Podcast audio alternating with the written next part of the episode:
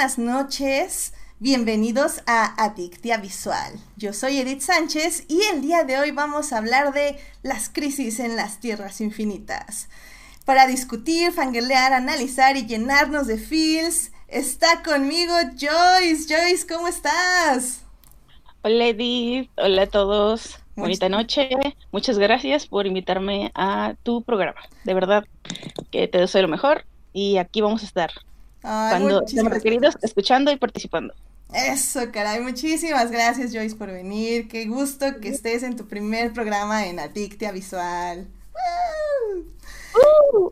También aquí está con nosotros Monse. Monse, ¿cómo estás? Hola, hola, ¿qué tal? Feliz de estar de regreso. Muchísimas gracias por la invitación, que es la segunda parte de mi autoinvitación. Eso, caray. Sí, sí, sí, nos, nos cambiamos de colores, pero, pero aquí sí, aquí seguimos, Monse, para que. Sí, sí, sí, mi autoinvitación seguía. Exactamente, no, no podría este faltar a mi palabra, como quien dice, ¿no? La autoinvitación que no conoce fronteras. Exactamente. Tomen nota, señores, tomen nota de que Edith sí cumple con su palabra. Amén, amén, caray, amén. Y también está con nosotras Héctor. Héctor, ¿cómo estás? Bienvenido de regreso. Oye, ya dos programas seguidos. ¿Qué pasó? Hola, Edith. Este, muchas gracias por invitarme otra vez. Este, pues aquí estoy otra vez con, con mucho gusto y yo creo que una vez más y ya voy a dejar unas pantuflas aquí de, este, ya para estar a gusto. Eso, caray. No, pues cómo no te trajiste ya las pantuflas, más bien. ya, ya, ya deberían de estar aquí. Ya todos deberían dejar sus pantuflas. Excelente. Entonces ya estamos aquí listos y preparados para hablar de las crisis. Eso, caray. Muy bien. Y pues bueno, antes de hablar del tema del día de hoy, vamos a salvar lo que amamos.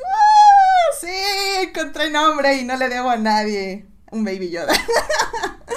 Así que esta sección se va a llamar Salvando lo que amamos y va a tener cortinilla muy pronto, yo lo sé, lo siento, ya siento la cortinilla, la oigo en mi cabeza. Nada, me tengo que sentar. Me, suena, me suena esa frase, creo que la, la he escuchado un par de veces. Este, mm, no, sé, no sé. No, no, no, lo, no, lo, puedo situar, pero yo, yo imagino que cuando ya tenga la cortinilla ya este, va a quedar un poco claro de dónde proviene esa, esa, frase. Sí, estoy viendo si sí uso algo de dónde viene esa frase o mejor uso otra cosa. Pero bueno, mientras me pongo de acuerdo conmigo misma y estas cortinillas, vamos a salvar lo que amamos. Así que, Joyce, ¿qué quieres compartir con nosotros esta semana? Muy rápidamente, no fue la victoria, no es la victoria de San Francisco, es otra cosa. uh, Es de hecho también una, una recomendación, que es una serie que acaba de llegar a Netflix, una, una serie antológica que se llama Replay, pero esta es Replay 1988, es una serie antológica coreana. Y estoy muy feliz, es la mejor elección que he tomado en cuestión de series en, en los últimos años. Me hace feliz a mi corazón y aparte me río y aprendo de una cultura que no conozco y es una muy buena serie. Y me identifico además plenamente con ciertos personajes, cosa que no me suele pasar eh, casi nunca. Y, yo la, la, recomiendo. Este, pasado, voy lento porque dura como dos horas cada episodio, pero ahí voy. Y este, lo estoy disfrutando mucho. Y he sido muy feliz esta semana. Gracias a Replay 1988, disponible en su, en su Netflix más cercano. Excelente, apuntada Netflix. La verdad es que Joyce luego sí me recomienda cosas bastante interesantes, pero luego no las puedo continuar. Espero ya poderte hacer caso, Joyce. Así que la voy a apuntar y la eh, voy a checar. Esta es, dura nada más 14 episodios, entonces, pero haz de cuenta que son 28 porque son de dos horas, pero sí. pero sí. sí. Sí, es algo, tengo que admitir que sí es algo, pero muy bien, muy bien, muy bien, Joyce. Vamos, vamos a echarle un ojo, a ver qué tal, a ver qué tal, porque me, me gusta cómo son tus feels así en series, así que vamos, vamos a echarle un ojo, definitivamente. Va. Pues Monse, ¿tú qué gustas compartir con nosotros esta semana? Yo vagamente hablaré de la victoria de San Francisco y de Kansas City porque oficialmente tenemos equipos para el Super Bowl el siguiente 2 de febrero. Pero a mí lo que realmente me emociona más que todo esto es que por primera vez en la historia una mujer será parte del staff de coaches de algún equipo de cualquiera de la NFL.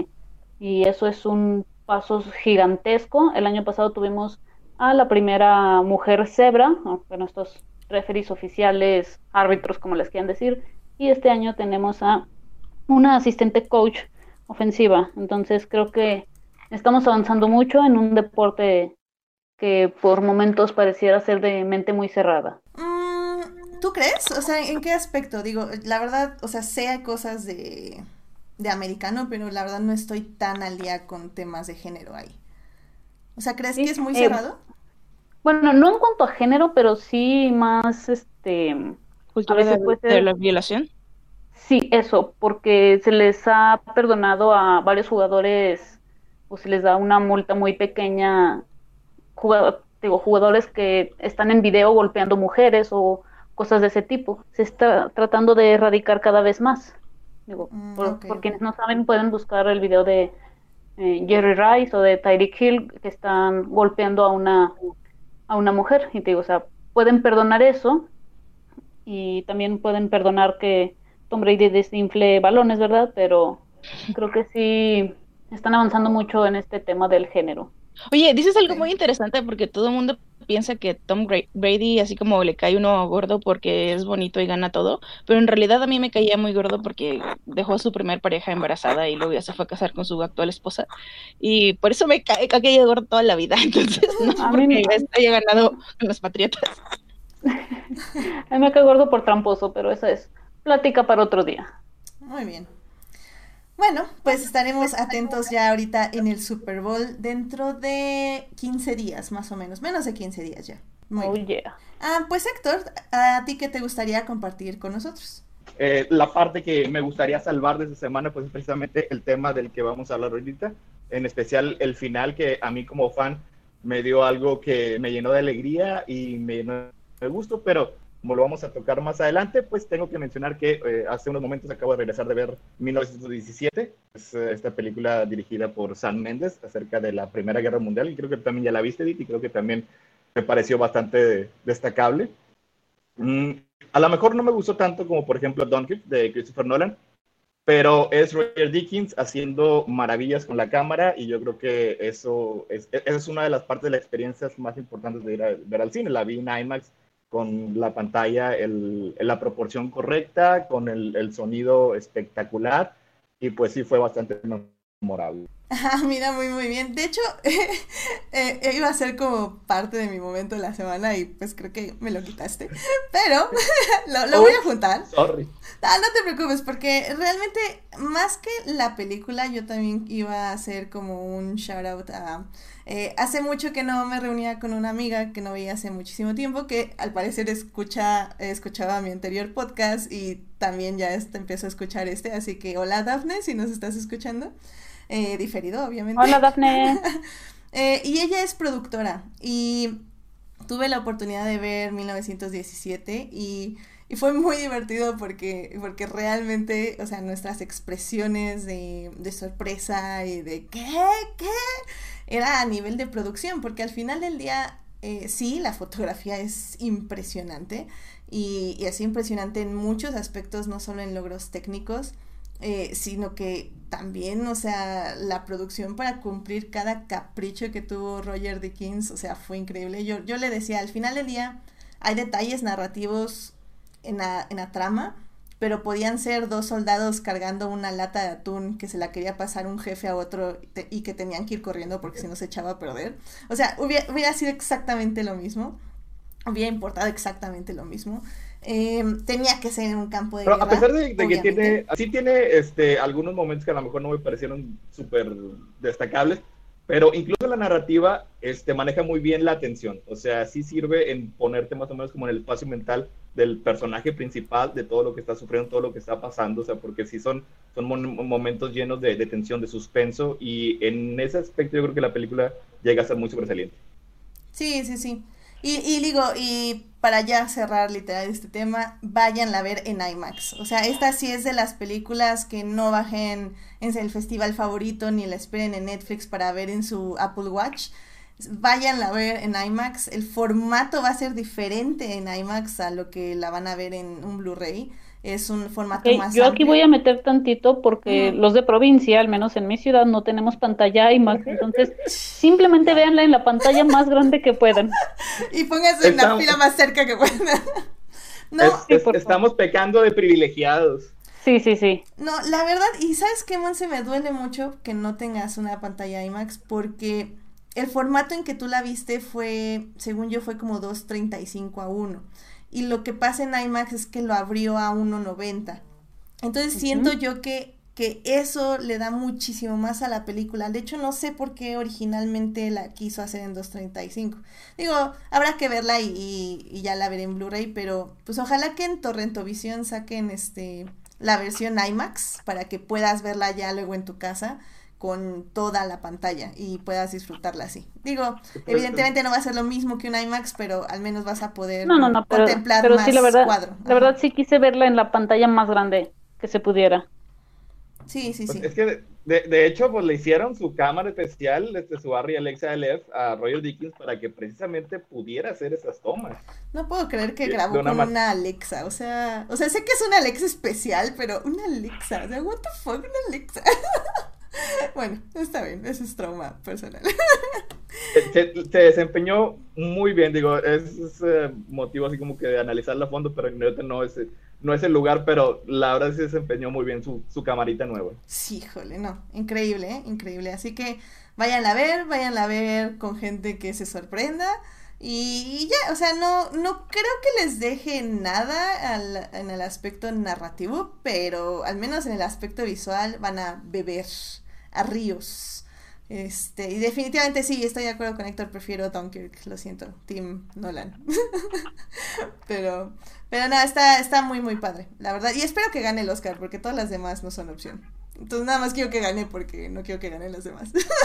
bueno, obviamente Parasite, pero no sé ahí cómo va a funcionar eso, entonces. Eh, yo creo que es la que nos tendría contentos a todos si ganara, si ganaran 1917. O sea, no tiene, no tiene ningún contra, tiene puro pros, no, nadie quedaría molesto, este, así que Quedaríamos como me, la gente pero siempre queda molesta, entonces yo no me atrevería a decir tanto. Exacto, sí, yo tampoco. Pero bueno, pues con eso terminamos eh, la sección Salvando lo que amamos y vámonos ya a hablar de la crisis en las tierras infinitas. Así que vamos para allá. Yay.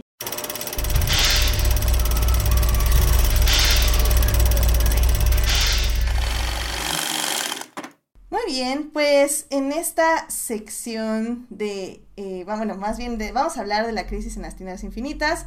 Eh, para quien no sepa, vamos a dividir esta, este tema en tres partes. La primera parte va a ser la trama, la segunda parte van a ser personajes y la tercera y última parte va a ser qué hay en el futuro de la Rovers después de estos cinco episodios.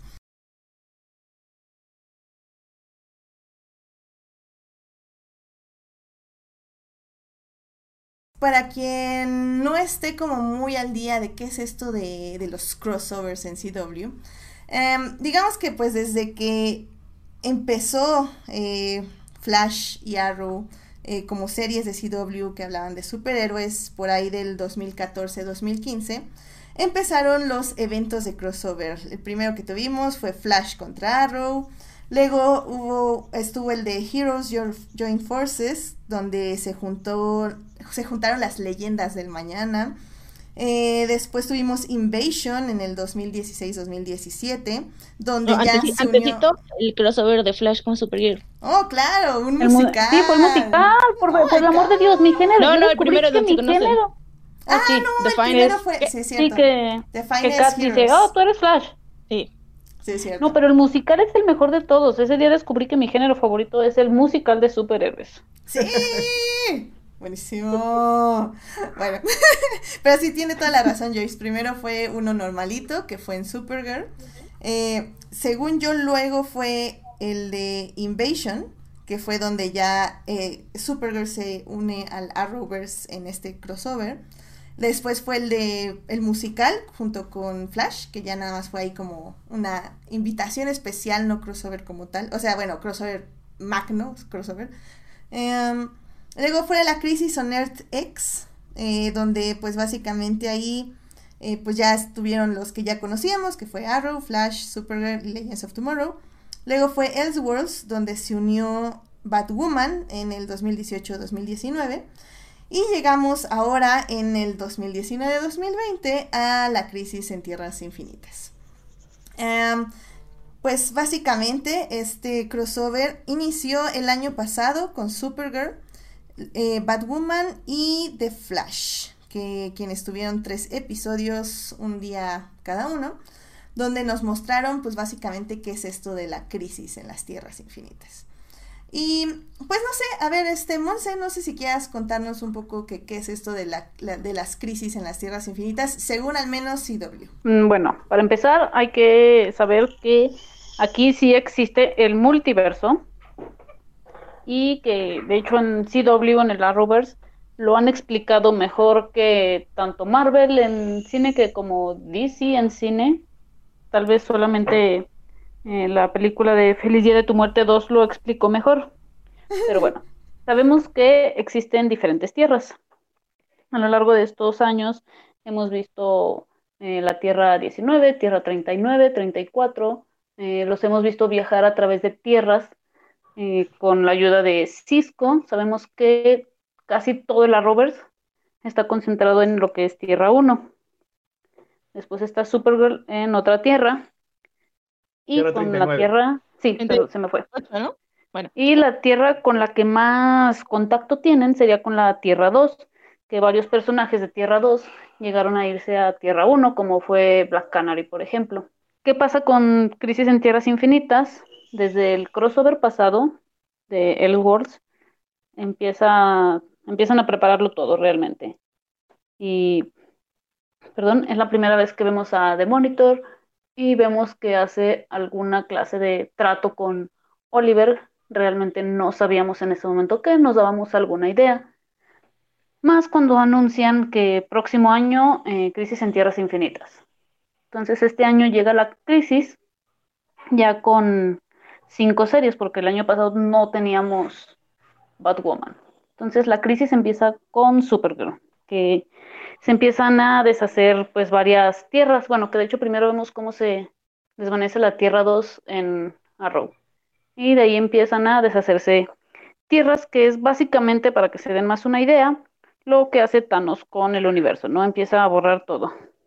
Y, de hecho a mí me, llamó mucho la atención porque la verdad es que, por ejemplo, eh, si ustedes, querido público, no siguen estas series de CW, pero pues con lo que hablemos les interesa ver el crossover, les tengo que decir que no hay ningún problema. O sea, no tienen que ver las seis series que, de las cuales vamos a hablar ahorita para entender este, este crossover. Y la verdad, eh, yo sí empecé a ver The Flash y Arrow y Supergirl, bla, bla, pero pues la verdad es que las dejé ya hace un año, casi ya dos, algunas tres otras. Em, sí, no, es que la verdad, creo que algunas valen la pena pero otras ya me estaban torturando psicológicamente. Entonces, preferí tener sanidad mental y dejarlas. Pero la verdad es que sí me gusta llegar a los crossover, creo que son buenos eventos. Y el primer episodio, que es el de Supergirl, efectivamente, em, que es el episodio 9 de la temporada 5, eh, sí, sí, te da como un buen preámbulo. Empieza muy rápido, o sea, yo sí tuve como que absorber mucha información, pero digo, no es algo que digas, ufa, ¿no? Este, esto es J.J. Abrams en ya saben qué película. No, no, es hasta eso bastante digerible. Está, está Trek Darkness, vamos a decir. Pero fíjate que, a mí, a, mí, como lo mencioné anteriormente, sí me gustó que empezara así, o sea, que no te tuvieran que explicar todo de otra vez. Y, y estoy de acuerdo. ¿Por qué? Porque ya te habían preparado desde todas las series, es como sí, sí, sí. otra vez la comparación, pero Infinity War ya nos habían dado tantas películas, entonces como que llegar y ponerte a explicar todo es ser muy redundante. Entonces, y, pues, sería, y sería muy injusto para la gente como ustedes que siguen las series, por alguien como yo que realmente nada va a llegar, va a ver esto y se va a ir de nuevo. Entonces, no, yo, yo creo que está súper bien. O sea, turistas, turistas se llaman. no, pues es que al final del día, eh, o sea, está bien. Y a lo que me refiero es que el público que no haya visto ninguna serie, puede llegar, le, te va, le va a costar un poquito de trabajo nada más, pero digo, nada así que digan, ufa, qué ejercicio mental estoy leyendo a Nietzsche. No, no, no, o sea, entonces con calma, lleguen y disfrútenlo. Y créanme que para el segundo episodio, el de Batwoman, ya van a haber entendido todo, así que eso no hay como ningún problema. Y es que... Sí, Héctor. Este, pues yo creo que sí, más o menos tienes eh, un cierto conocimiento de, de las series es suficiente. Digo, yo las sigo casi todas, excepto Black Lightning y, y, Arrow. O sea, y como quiera, no necesitaba haberlas visto para haber entendido lo que ocurría en, el crossover. O sea, de hecho, si ves Flash, lo único que aprendes o te das cuenta o conoces es que se ha pasado un tercio de la temporada azotándose porque el monitor le dijo que tenía que morirse. Bueno, es que Flash, nunca, nunca ha sido otra cosa. es Flash, o sea, Flash siempre tiene que estarse azotando. Es bastante, yo creo que católico en ese aspecto. sí, definitivamente. Y digo, al final del día casi siempre el crossover se enfocaba un poco en la serie, o bueno, en el personaje donde la serie estaba ubicada, o sea, bueno, donde el crossover está ubicado. En este caso, pues sí vemos la trama principal de Supergirl y cómo su mundo desaparece. Y, creo que sí está bien empezar así porque nos pone como al tanto de, de lo que está en riesgo, o sea, de, la, de que la tragedia que se está se avecina. Sí, o sea, se siente un peligro real, vamos. Exactamente. O sea, no dices, ay, pues al final todos van a ser felices. O sea, dices, ah, ah cabrón, ah, ¿qué está pasando? Sí, pues ya, se están muriendo las tierras, vámonos, vámonos, vámonos. O sea, la verdad sí está muy interesante y, y no sé, Joyce, ¿tú cómo, cómo sentiste este primer episodio y cómo sentiste ya el, el movimiento hacia el segundo, hacia el crossover ya con Batwoman? pues primero eso que, comentaba en el otro hora tu podcast, que, que yo, yo sí le exigía una barrita mínima a este crossover, por lo que significa que igual ya Héctor podrá hablar un poco más de, cómo es que es bastante meta la adaptación a este cómic, pero yo, yo sí quería, ¿no? Yo sí exigía como que haya consecuencias, que no, y, que, que, no vayan a decir, ay, vivieron felices para siempre una vez que se acabara, ¿no? Pero la verdad es que eh, justamente lo que decían, se sentía una, pues, como un, una promesa de que, de que tal vez sí sería así, ¿no? De que al terminar la, la, la trama o al ir avanzando, de, verdad veríamos cosas que cambiarían como radicalmente lo que, bueno, no lo que conocíamos como la Roverso, porque no, pero sí como ciertas ideas eh, establecidas o, o reglas. Este, voy a ser sincera, de momento estoy muy, tengo borra, tengo mezclados el de Batwoman y el de Flash en mi cabeza, están como, están como los tengo ahí, ay, perdón, eh, otra cosa, se me están yendo un poquito como que no los oigo, pero, pero bueno, eh, sí, eh, esta parte de, de obviamente de los Paragons y que no sé si esto ya surge en Flash, uh, tenían todo el asunto que yo no entendí, alguien explíqueme que por qué lo de el espectro de, de Oliver, o sea, como que nada más va a ser espectro porque te toca, o que había algo anterior en el universo Arrow, yo sí estoy viendo la temporada de Arrow de esta, o sea, esta temporada y no, ahí no explican o no entendí por qué, cómo es que llegó a ser un espectro o, o bueno, toda esta parte de, de por qué pues sí, o sea, porque tomó este papel como bastante determinante, pero eso sí me dejó un poco de duda y de como de muy, muy como de dedazo, no sé. Mm, creo que yo, al menos lo que yo sentí, y digo, ya vamos a hablarlo un poquito más a detalle en personajes, pero eh, yo lo que sentí con Oliver es que querían darle un papel de mentor. Em, y que de esa forma fue que básicamente pues lo tenían que matar al inicio para que fuera un guía ya en, en toda la demás trama. Porque él, o sea, él muere en el primer episodio, que es en el de Supergirl, y ya de ahí eh, su papel es, primero es un poco como los personajes yendo a buscarlo, o bueno, a salvar su alma para traerla al purgatorio. Sí, van al, van al purgatorio. Aja, al purgatorio. La isla. Y luego es él que se le aparece este hombre y que le dice, no, tu papel es otro, no te pueden revivir, etc. Eh, vente a entrenar conmigo. Pero eso, me, o sea, yo, yo, yo pensaba que en estos dos episodios finales tal vez explorarían más y saber de dónde viene o pero Mm. simplemente, ah, eres un espectro y tienes poderes, y, Sí, como que ya, y, ah, ya- y- y entrenamos toda, todo este tiempo que no te vieron en pantalla. Ja. Sí, exacto, exacto, exacto. Este, tú, Héctor, ¿tú sabes un poco más de este personaje que es ahora Oliver Queen, que no es Oliver Queen? Es- o sea, sé su historia en los cómics. O sea, el espectro es literalmente la ira de Dios. O sea, tienden a ser muy cristianos los- el, el universo de eso. O sea, existe un Dios, existe la presencia y el espectro había sido su enviado en la tierra cada vez que quería, pues no sé, ustedes saben, destruir una ciudad o convertir personas en sal. o ya- las cosas que hacía generalmente en la Biblia.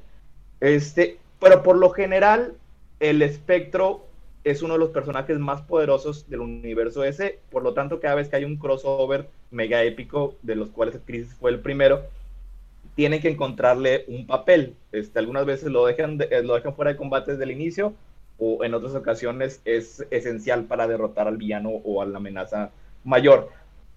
Pero yo creo que en, este, este tipo de conocimiento no sirve mucho para explicar el papel de Oliver Queen en la serie, o sea, porque de hecho yo también sí me quedé un poquito como yo, o sea, exactamente por qué decidieron hacerlo, me quedo con la explicación que diste, o sea, porque que funcionó para eh, darle un rol de mentor y al final de cuentas también como un plot device, o sea, porque gracias al poder que se sabe que tiene el espectro, es el que acabó este, siendo uno de los tantos elementos para reiniciar el universo.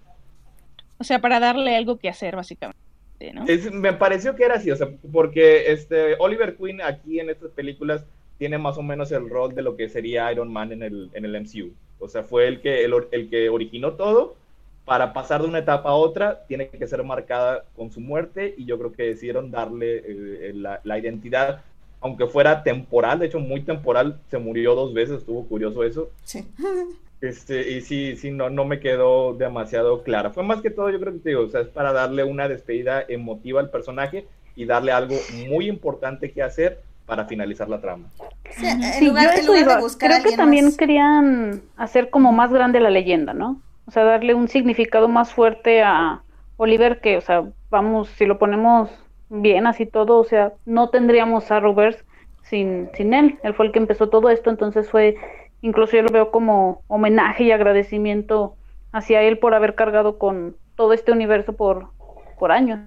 O sea, y, y tuvieron que despedirlo este, con su frase, así, igual como hicieron con Iron Man. Con Iron Man Ay, Dios era, mío. I am Iron Man. Y ahí es, "Les le han fallado al universo. Digo, "No, pues sí". You have failed this universe. como buenísimo. que, Yo sí sí. aplaudí. Tengo, tengo que admitir que a pesar de que era súper cliché, súper horrible y todo lo que quieran, yo sí aplaudí. Así, literal, fue como, bravo. Pero bueno, estamos de acuerdo en que hay clichés que se agradecen, ¿no? Sí, sí, Que sí. se aplauden. O sea, Sí, no, no. no todos los, no que algo sea cliché es sinónimo malo, de, sí, no. de malo. Pero yo creo que yo, por ejemplo, ahí me pasó que cuando dijo eso, veníamos de, ¿y qué vamos a hacer? Claro, vamos a apuntar nuestros corazones hacia el sol.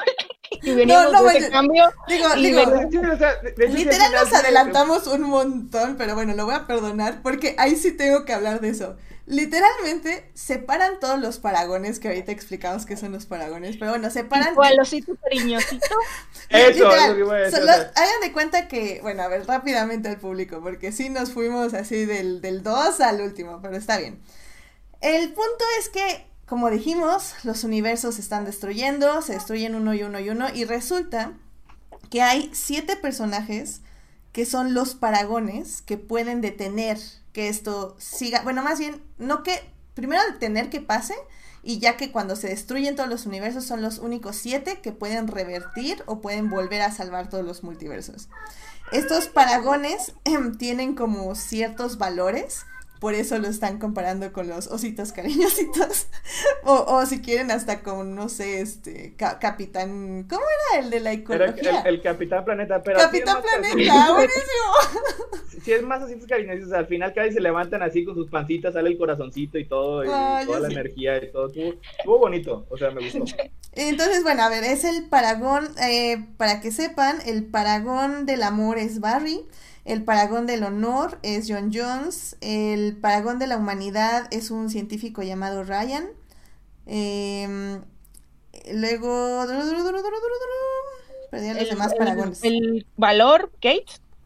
El valor eh, la Kate, paz, la la esperanza Superman, Cara. Cara y la verdad del Superman eh, que no es nuestro De- Superman. de Superman de Brandon Road y el de Destino, Sara. El. Superman de nuestros corazones. Exactamente. y ahorita vamos a hablar más de él. Pero bueno, justo en el episodio final, pues hagan de cuenta que está la super batalla y Oliver, Oliver que no es Oliver, que es Oliver Espectro, está luchando contra el an- antimonitor, que es el malo de Malolandia. Y, y literalmente, o sea, ven cómo están peleando Oliver y el malo de Malolandia.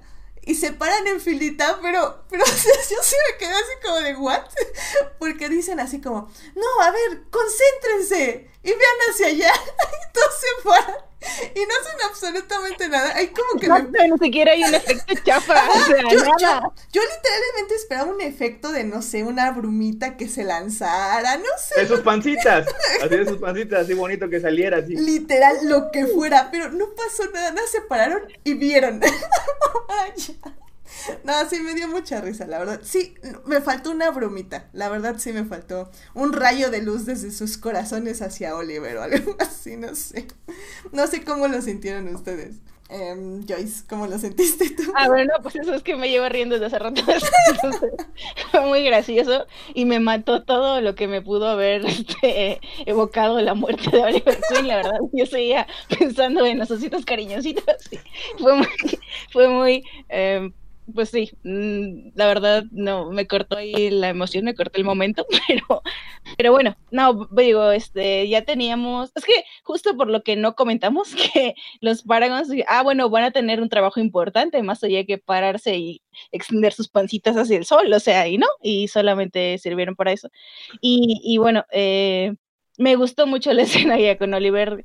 eh, de hecho, como que, bueno, lo vi como, ya saben, en, en, en calidad, en calidad est- este, baja, este, bajado del internet chafo, pero me gustaron algunas cosas que vi, me, me gustó esa escena cuando voltean hacia arriba, ¿no? Y, y, se, y se muere, y dije, ay, qué bonito reinicio, yo me imaginé que iban a hacer un, un portal chafa de, de Cisco, y dije, ah, mira, sí lo están haciendo bonito, y, y, y ahí es donde corte A, reinicio de, pues reinicio de, de este multiverso, ¿no? De todo. De, De todo. No, bueno, es que ya se conoce como el multiverso DC, básicamente. De todo DC. Sí, porque tenemos que hablar del cameo que nadie esperaba. Bueno, bueno, a ver, Al menos a ver, a ver, Yo, yo no lo vi venir. Pausa, pausa, es- sí este podcast tiene secciones. porque el, el- el internet se encargó que lo viera venir. O sea, No, de, de hecho yo vi el crossover hasta el viernes en la noche y sí fue así como, o sea, me van a llegar spoilers, pero literalmente dos minutos después de que se estrenó el primer episodio, este Christopher de este publicó en su Facebook así la imagen y así como what the fuck, o sea, Es spoilers mañana, no hoy. Se volvió trending topic. Ezra Miller. Eh, E- Ese día, el, el- el jueves en Crónicas, llegamos a la conclusión de que fue planeado, o sea, fue liberado por Warner Bros. específicamente para Mm. crear interés y que la gente lo viera, o sea, porque mm, ya. de tan fotos oficiales, no, no fue eh, nada más de que un- algún fan o algo por querer spoiler, no, o sea, alguien sacó las fotos de, originales que tomaron el set y las publicó y no fueron nada más así personas, o sea, páginas reconocidas te empezaron a sacar el spoiler literalmente al minuto después de que salieron. Mm, O sea, ya, era, eso mira, lo que está pasando, vayan, vayan, corran a ver, bájenlo, bajen la aplicación de CW o prenden la televisión, donde sea que estén, de hacer lo que están haciendo y vean nuestro crossover porque va a cambiar todo para siempre. Mm, eso tiene mucho sentido ahora que lo dices. La verdad es que hasta a mí me dio ganas de verlo, pero la verdad tenía mucho sueño y estaba haciendo muchas cosas, entonces ya no lo vi. Pero, pero sí busqué el clip en, en YouTube y ya vi nada más esa partecita. O sea, dije, obviamente dura un minuto, o sea, no, tampoco va a ser como toda una trama. Y sí vi esa parte y dije, no manches, qué chido, lo veo el viernes. Sí, porque ese, o sea, también estaba disponible en YouTube, o sea, si, si hubiera sido así como que Piratón lo hubieran tumbado inmediatamente. Claro. O sea, quería, quería la gente, o sea, querían los ejecutivos que supieran esto. O sea, yo creo que eh, para recordarles que Ezra Miller todavía es Flash y que después de 28 directores y 134 escritores, algún día va a salir su película. Bueno, Yeah. hay algo, algo importante, ¿no? Que tampoco hemos comentado, que justo este espectro, cuando los ayuda a resolver sus problemas, es eh, les dice que la única manera de hacerlo es a través del Speed Force. Y ahí es donde Barry conoce al otro Barry, pero por ahí, yo no me acuerdo, la verdad, y no, no quiero tener que volver a ver jamás la Liga de la Justicia. Entonces, no Eh, yo, yo, la tengo grabada en mi, En mi mente, desafortunadamente. Yo no La Liga de la recuerdo. Justicia, no, no, no existe No, ninguna ah, película de la Liga de la Justicia, no sé de qué hablas. No, no, sí, Eh, es- no es nada más un río en Egipto, pero sí. Ok. No, voy, el punto es que yo no recordaba que todavía no se nombraba a sí mismo como Flash y, cuan- y pone la cara de yo soy Flash y cuando le dice Barry CW y ¿Eh? Barry es la, es la, Ezra Miller dice como ¿qué? ¿Qué es eso? Y dice, ah, entonces no sabes y pues le está diciendo que no sabe del multiverso. Eh, no se explica nunca, bueno, no han explicado oficialmente, al menos que yo haya leído, no sé, co- corríjame, que, que si esto ya va, está asegurando que el universo, futuro universo cinematográfico sea parte de lo que vamos a hablar a continuación que sucedió. Eh, Yo honestamente no creo porque ni siquiera existe un universo en el cine. Sabemos que Matt Reeves no quiere a su Batman eh, como parte de ese universo. Sabemos que eh, ya varias películas, o sea, Shazam, por ejemplo, creo que al último no sé si estuvo o no como parte de ese universo. Entonces sí creo que va a estar medio raro en cine y al menos en televisión parece que tiene más forma porque pues mm, bueno ya yéndonos un poquito al final vemos en las diferentes tierras a No, no, La- ya, no, detente, ok, detente, ok. detente, detente. Ok. Ok, entonces to- todavía no les digo que al final Bruce Willis estaba muerto ¡No! Bruce- No, no, no, a ver, a ver, a ver, a ver. Voy a poner aquí el freno porque este podcast lleva orden. Mira, la, la primera y uni- única vez que intenté poner orden en Crónicas del Multiverso, me quedé enojado como por media hora. me, quedé, me quedé sulqueando. O sea, Mira, ya, li- literalmente quiero pasar ya a personajes porque yo sé que va a salir más cosas de la trama, pero antes de ver toda esta filosofía de qué va a ser de las películas y las series y etc, etc, yo sé y me encanta que se me vayan naturalmente, pero es que si no luego nos quedamos sin cosas de hablar, que hablar, así que voy a intentarlo solo esta vez, poner orden y a ver qué pasa, ¿vale? Entonces, Pero nada más, este, eh, eh, nada más quería comentar tantito Sí. acerca de- del final, ahorita que parece que lo estamos criticando mucho. Y a mí la verdad me gustó, me gustó este, Ujú. todos los ositos, ositos cariñositos cuando unieron todas las fuerzas del amor y la amistad y todo para reiniciar el universo, porque es, fue increíblemente cursi. O sea, es Sí, una de las cosas sí, cursis que he visto en la televisión. Y eso yo lo digo como halago. Los, los cómics de superhéroes son bien cursis. Ahorita te puedo recordar tres, cuatro historias en los últimos dos, tres años que acabaron con una cursilería muy similar. O sea, básicamente, eh, no sé, o sea, es Superman, Wonder Woman y Batman salvando el universo gracias a las cualidades intrínsecas que ellos tienen y que ellos aportan de una manera bien parecida. O sea que yo, como fan, a mí me encantó. O sea, ahí sí tengo que, tengo que reconocerlo. Ah, Hay otra cosita que rescatar de ese momento, pero creo que en personajes la podemos abordar mejor. entonces vámonos a personajes. Blow that piece of junk out of the sky! A mí lo que me gustaría tocar en personajes es justamente esta, esta necesidad de estar alrededor de Oliver, porque bueno, entiendo que es el personaje que se está despidiendo y no me molesta para nada. La verdad es que creo que tengo que aclarar un poco como Héctor, que sí tal vez estoy criticando un poco el crossover, pero la verdad es que disfruté cada segundo que lo estuve viendo. O sea, me, me encantó en todos los aspectos. Pero sí creo que hubo mucho revuelo entre que, ay, lo, me duele, no me duele, pero sí se murió, pero no se murió. Cuando yo pensé que ya todos habían aceptado su muerte, resulta que no, y luego que sí. O sea, creo que, creo que ese fue el único aspecto del crossover que me molestó, que hubo, que no hubo una muy buena consistencia en el, en el desarrollo emocional de los personajes respecto a Oliver. Y también no me gustó que justamente los paragones no fueran, no aprendieran una lección, o sea, que nada más fueran lo que son, lo cual tiene lógica, porque, o sea, Supergirl, toda su serie, siempre está luchando con esta idea de la esperanza y, y, y este desarrollo y estas peleas internas y todo las tenemos que ver en la serie de cada uno. Y, y eso me queda claro. Pero, pero no sé, como que siento que se podía enseñar una pequeña muestra de quiénes son y cómo pelean consigo mismos para ser esos paragones que dicen ser, o sea, ser el paragón del destino, ser el paragón de la verdad, etc. Bueno, la verdad en sí no podíamos porque era un cameo, pero eh, no sé si tú lo sentiste así, Monse. Eh, sí, la verdad es que sí, como que mencionaron a los paragones así como para tener, no sé, un hilo conductor, no, no sé cómo decirlo, pero realmente nunca explican su propósito como tal. Nada más es, ah, ustedes son paragones, eh, tú Flash eres el del corazoncito, eh, Sara tú eres el destino, Cara pues tú dices mucho de esperanza, supongo que eres esperanza, entonces mm, como que nunca me terminaron de explicar. Y sí creo que tal vez en quien, bueno, sí tal vez más bien lo vamos a empezar a ver en sus series porque eh, apenas hoy vi el nuevo capítulo de Batwoman y ella dice, ah, bla, bla, bla, dice, es que soy el paragón de, de la valentía y no sé qué. Entonces creo que sí lo vamos a ver ya desarrollado en, las, en los nuevos episodios. Aclaro que el nuevo de Supergirl no lo he visto. Sí, eso, eso sería interesante, de hecho, pero me hubiera gustado entonces que me lo aclararan en el crossover. Así como, oigan, si quieren ver cómo Batwoman va a explorar eso de ser un paragón, vean Batwoman, yay, o sea, como que no, no me convencieron de aquí de, de irme a una serie, ¿sabes? Sí, creo que más bien al contrario, convencieron de, ¿saben que Este es un final. Ajá. Y si ya no ves a partir de aquí, no hay problema, puedes quedarte con esto. De hecho, de hecho, porque, o sea, sí me quedaron muchísimas ganas, pero de ver el siguiente crossover.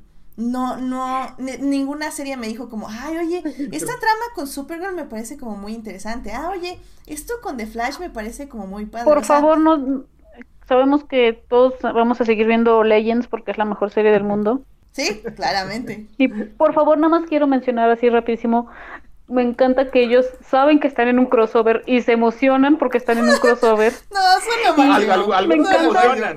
Me encanta que me Otros encanta que Ava le de, "Ay, no, otra vez no, crossover, no, que no no voy". los, no los invité o algo así como Ava dice, ¿estás en un crossover? ¿Te secuestraron? ¿Estás bien? O sea, por favor, por favor, o sea, es la mejor serie del mundo.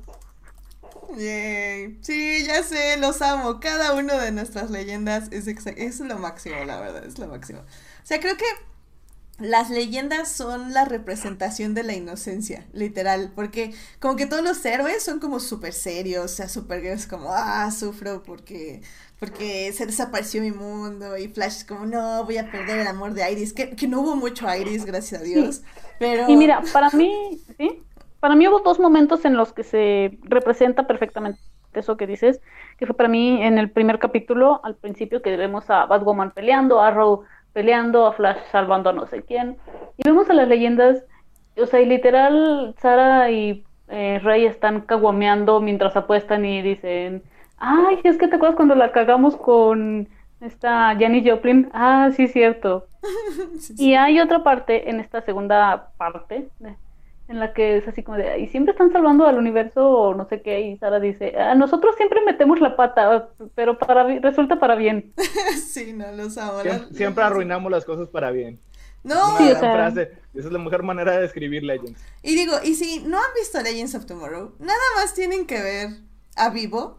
Y ya, eso es Legends of Tomorrow. Legends of Tomorrow es un peluche Vivo. gigante atacando la ciudad. o sea, ya no necesitan más. Y no, no es la primera vez que te hay un vivo gigante en esa serie. o sea, no. No, No, no, es, no, espera, no es la primera vez que hay un vivo gigante y que salva al mundo. no, y es la máxima. Y creo, de hecho, tengo que decir, porque creo que es un momento para, un buen momento para decir nuestros momentos favoritos de las, este, del crossover. Mi momento favorito del crossover, definitivamente, fue Rory. O sea, cuando estamos ahí con el vivo gigante y lo vemos firmando sus libros como Rebeca. Y, Sí. eh, no, no, porque en serio que no tienen ni idea lo mucho que amé esa trama en Legends of Tomorrow. Y que la saquen en un crossover para mí, así fue mi sueño hecho realidad. Eh, para quien no sepa, el personaje más tough de Legends of Tomorrow, que es así súper malo, este, solo bebe y bla, bla, bla, resulta que es un escritor. Es un escritor que escribe historias románticas entre aliens y aventuras y así. Y en el mundo real Erótica. eróticas y utiliza el, el seudónimo de Rebeca, Rebeca algo, no me acuerdo. Pero hay un capítulo que literalmente tiene que mandar a otra chava, a otra chava de Legends, eh, para que ella diga que ella es Rebeca y etc. Pero pues eh, al final resulta que se tiene que destapar él como la autora de los libros. Y no, es, es hermoso, es, es como una hermosa lección de, de que cualquiera puede hacer lo que sea y ser bueno en ello. Y, y la señora llega, él está, él está firmando unos libros y una señora llega y le dice, ay, ¿cómo me dirijo a ti? ¿Te digo Rebeca o, o cómo? Y le dice, no, dígame Rebeca. Y no, no, no, es lo máximo, no, me encantó. No, es, ese, ese fue mi momento favorito. Neta, neta, fue increíble. Muy, muy, muy genial. Eh, tú, Héctor, ¿cuál, qué fue, ¿cuál fue tu momento más importante de la serie? Digo, de la crossover, perdón.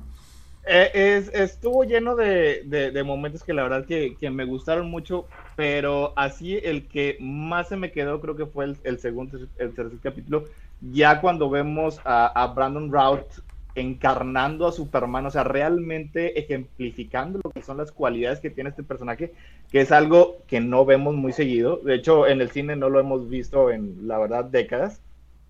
Este, y es una versión de Superman que ha sufrido mucho. O sea, uh -huh. está basado en, en, pues en, en media docena de Supermanes, pero la parte en la que este, ha sufrido la pérdida de Lois está basada en un cómic que se llama Kingdom Come. Solo que en, es, en ese cómic, eh, lo que hace Superman al morir Lois se retira. Y a eso es muy común, o sea, eh, parece que quieren unir a fuerza a Superman con eh, el heroísmo de Superman con la vida de Lois. O sea, si Lois muere o se retira, o se hace un ermitaño, o peor, se convierte en un monstruo, en un asesino, en un dictador, que son también otras versiones que hemos visto. Y esta versión de Superman rechaza todo eso. O sea, sí sufrió una gran pérdida, pero él sigue siendo Superman. Y aquí le, le haces a cierto honor al ponerle eh, negro a su emblema. Y la Lois de, de, Tierra 38 le pregunta, es que ¿por qué, tiene, ¿por qué tiene negro? Y le avienta así un discurso así bien bonito en el que le dice, es que incluso en los momentos más oscuros, la esperanza, la luz puede respirar. Eso es lo que nos levanta de la oscuridad. Y es, esa es una de las partes más supermanes que he visto yo en, yo creo que en cualquier adaptación o incluso en los cómics. O sea, y, la manera en la que lo dijo Raut, o sea, con la sinceridad, con la emoción que, que, se merece el personaje, se merece las cosas que están diciendo, me pareció bien fantástica. O sea, yo es uno de mis personajes favoritos de Superman, lo busco, busco ese tipo de cosas en todas las adaptaciones y la verdad no lo encuentro, me dan cosas como nadie puede ser bueno en este mundo o acaso sangras y, o sea, no. Y en CW tanto en Superman o también representado en Supergirl, realmente conocen lo que significa ese personaje, conocen el significado de la, de la S, y, y, la verdad lo aprecio mucho, y esa fue, fue la parte que a mí la verdad me, pues, a lo mejor me sacó una lagrimita. Sí, definitivamente creo que de los de todos los cameos que ahorita los vamos a revisar evidentemente rápido, este um, creo que sí es el que más me gustó, no el que más disfruté de emoción y feels, pero definitivamente el que más me gustó porque fue el que estuvo mejor hecho. De hecho, lamenté mucho que no se quedara como el paragón de la verdad y que llegara Lex Luthor. Qué bien, sí me divirtió. No lo conocía y mi hermana y, y, pues muchos de ustedes me habían dicho que estaba muy bien ese Lex Luthor y creo que sí lo está. Es, o sea, la verdad está muy interesante. Si me da ganas, un poquito de ganas de ver Supergirl, nada más es por ese Lex Luthor, pero... Pero bueno, eh, sí. No, espera, Sí. Es que justo quería, aquí va mi, digo, no es mi momento favorito en nada, pero, pero es, es, lo que íbamos a hablar, ¿no? De que, eh, de hecho, vi una nota por ahí de que quien ganó Crisis fue Lex Luthor. sí, es cierto, sí la vi.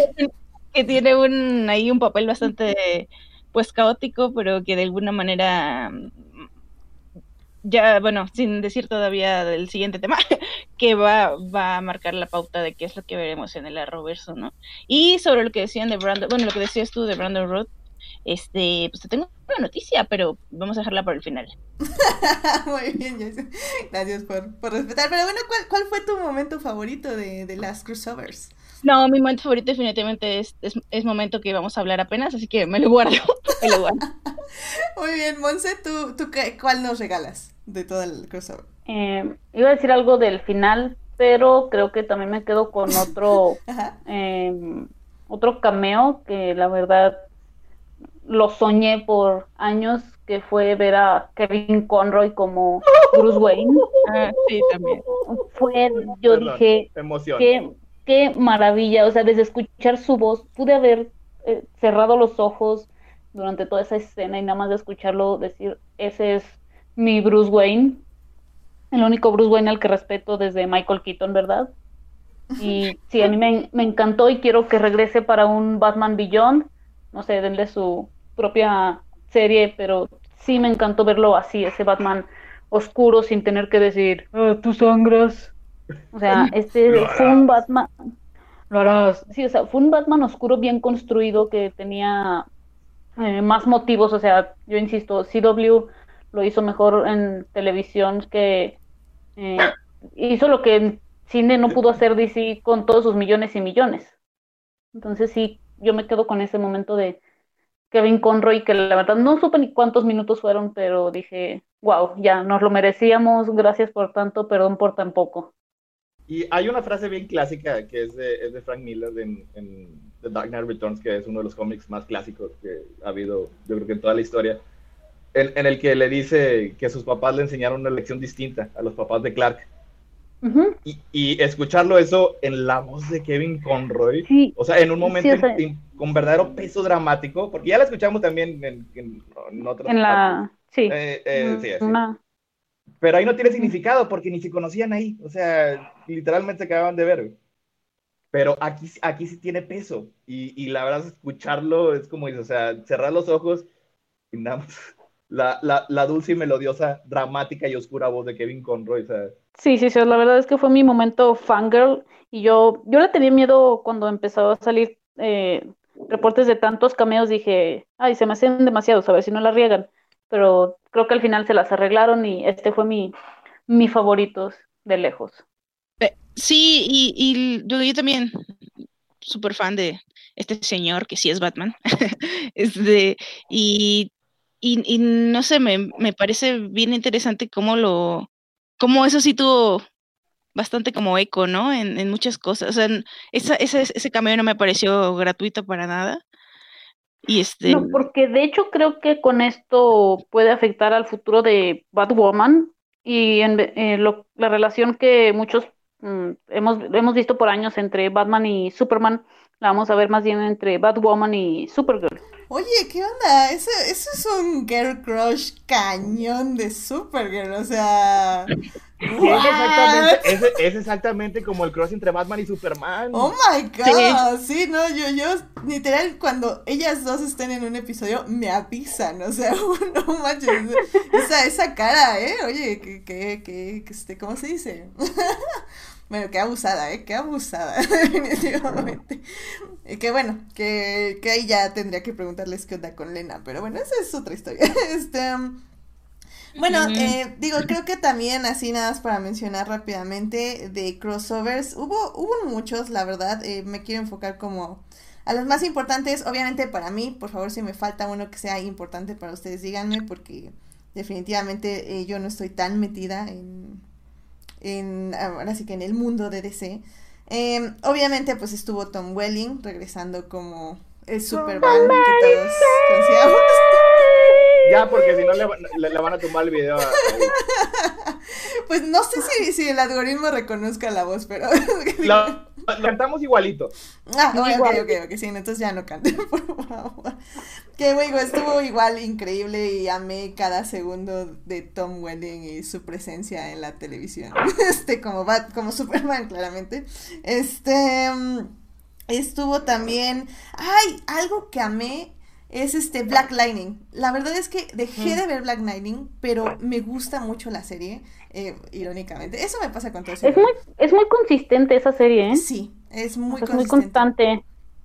sí, sí. yo- pero bueno, ay, iba a decir, iba a decir algo que no, todavía no estamos hablando, pero ahorita voy. No, Ah, pero no, Apúntalo, Joyce, apúntalo. Volviendo a tu tema, Tom Ellis, antes de que se me pase. Tom Ellis, Tom Ellis como Lucifer, por favor. Claro, claro, claro. Era justo lo que iba a decir. Yo sé, a ver, a ver, fangirle conmigo, Edith. No, la verdad es que, o sea, Lucifer es, una de las series que más amo. ¿Qué pasó, Héctor? Yo, yo también grité ahí, sí. ¡Ay, tú, Melis! No, y lo hace increíble. Es que, ay, ese hombre tiene tanto poder magnético en él. O sea, todos los personajes se le quedan así como, ¿what?